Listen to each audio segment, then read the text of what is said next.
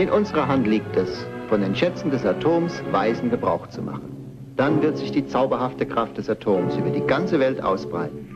Unser Freund das Atom heißt ein Disney-Film von 1957, in dem Walt Disney höchstpersönlich für die neue Technik wirbt.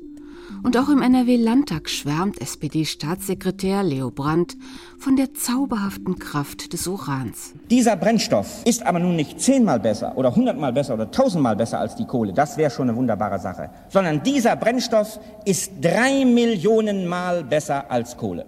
Die Landesregierung lässt sich von der Euphorie anstecken. Sie beschließt, im Staatsforst Stetternich bei Jülich eine Kernforschungsanlage zu errichten. 1958 wird der Grundstein für die beiden Forschungsreaktoren FR1 und FR2 gelegt. Im Februar 1962 gehen Merlin und Dido in Betrieb. Brennelement in Position, Bertha 2 eingefahren und verriegelt. Hochfahren, Reaktor räumen.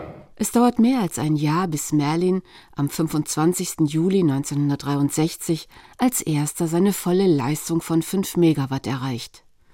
Sowohl Merlin als auch Dido sind ausschließlich für Forschungszwecke gedacht. Die haben keinen Strom produziert und haben auch nie ins Netz eingespeist.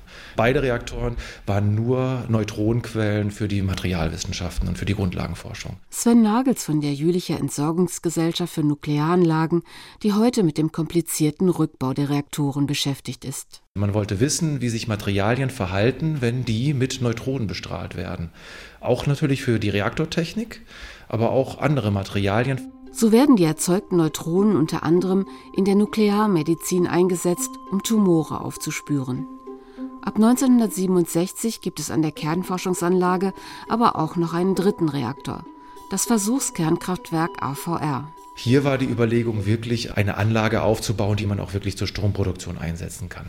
Man hofft, den in Jülich entwickelten neuen Hochtemperaturreaktor in die ganze Welt verkaufen zu können.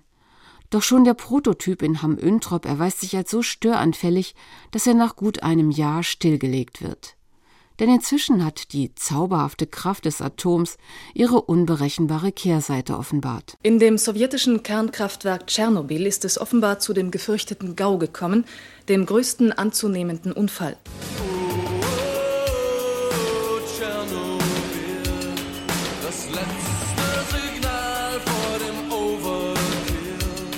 So wird auch der AVR in Jülich 1988 heruntergefahren. Merlin hatte bereits drei Jahre zuvor ausgedient, weil die Neutronenmenge, die Dido produziert, für den Forschungsbedarf ausreicht. Merlins Rückbau wird eine komplizierte Angelegenheit.